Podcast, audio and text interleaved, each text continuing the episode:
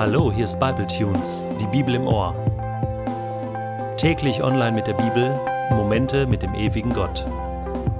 Der heutige Bible Tune steht in Genesis 40 und wird gelesen aus der Hoffnung für alle. Einige Zeit später hatten zwei Beamte des Königs ihren Herrn verärgert, der Mundschenk und der oberste Bäcker. Der Pharao war zornig auf sie.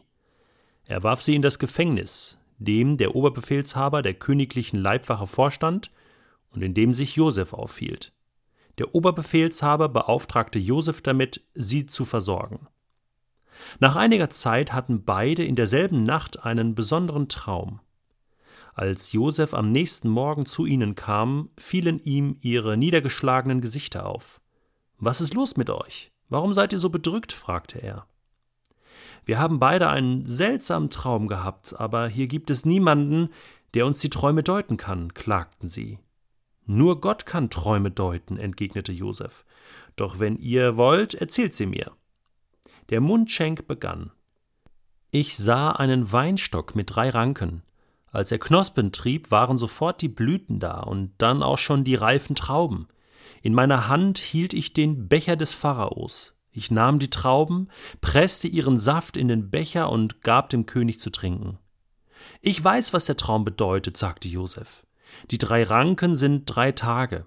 In drei Tagen wird der Pharao dich aus dem Gefängnis herausholen und dich wieder in dein Amt als Mundschenk einsetzen. Aber denk an mich, wenn es dir wieder gut geht. Erzähl dem Pharao von mir und bitte ihn, mich hier herauszuholen. Ich wurde aus dem Land der Hebräer entführt, und auch hier in Ägypten habe ich nichts Verbotenes getan. Ich sitze unschuldig im Gefängnis.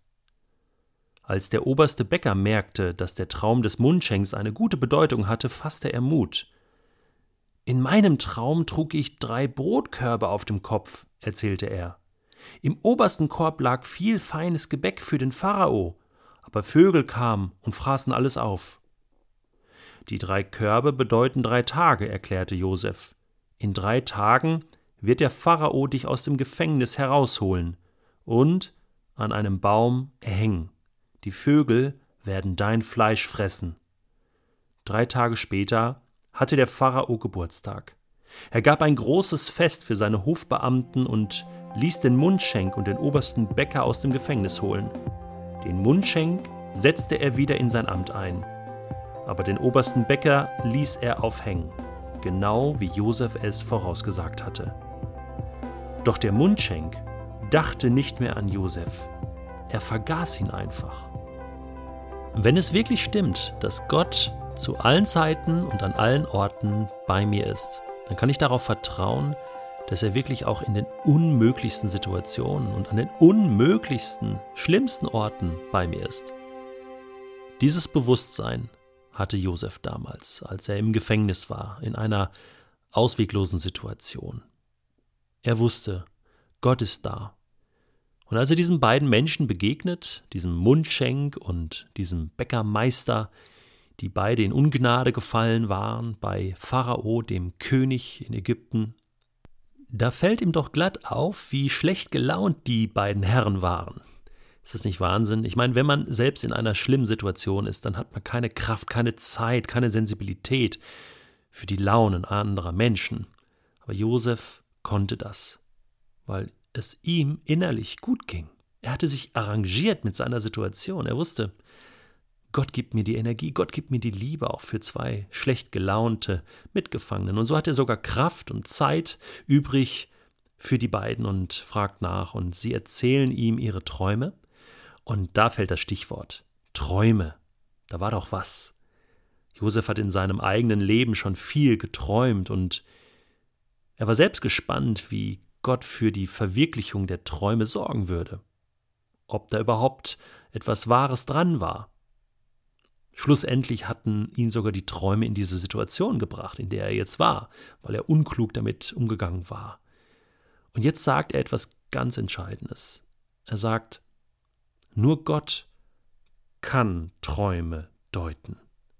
Entgegen der gängigen Praxis in Ägypten, wo man auch Traumdeuter hatte, die ja, mit ihrer, ihrer menschlichen Weisheit und mit einer bestimmten Technik und Ausbildung versuchten, die Traumbilder auszulegen, macht Josef eins klar: Ich bin hier nur absoluter Laie.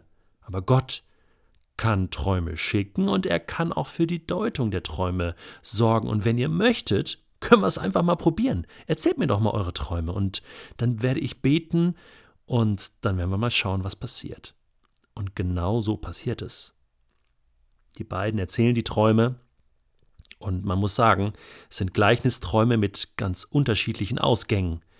Der Munching kommt gut weg, wird wieder eingestellt nach drei Tagen und der Bäcker kommt ganz schlecht weg. Und er muss sterben nach drei Tagen.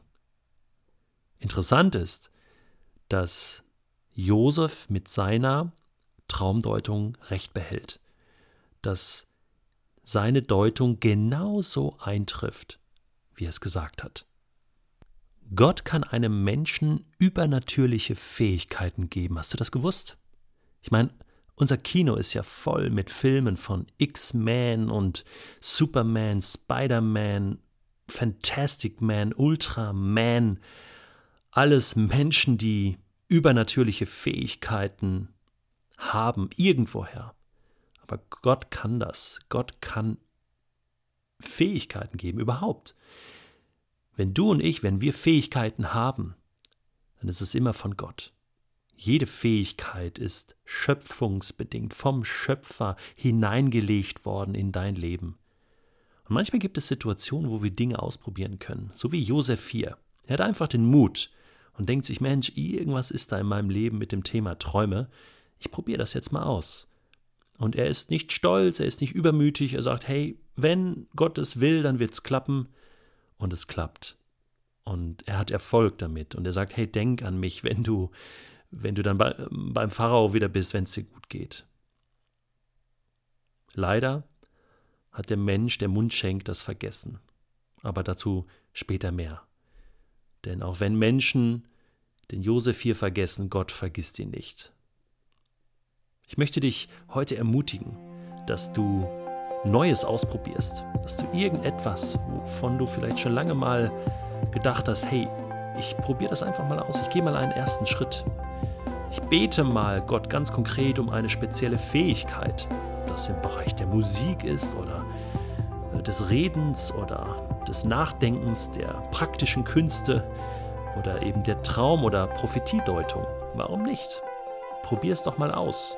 Sei ganz demütig und warte, was Gott daraus macht. Sei deinem Schöpfer und dem Geber jeder vollkommenen Gabe einfach dankbar heute für das, was du schon hast und für das, was er vielleicht noch entfalten wird in deinem Leben.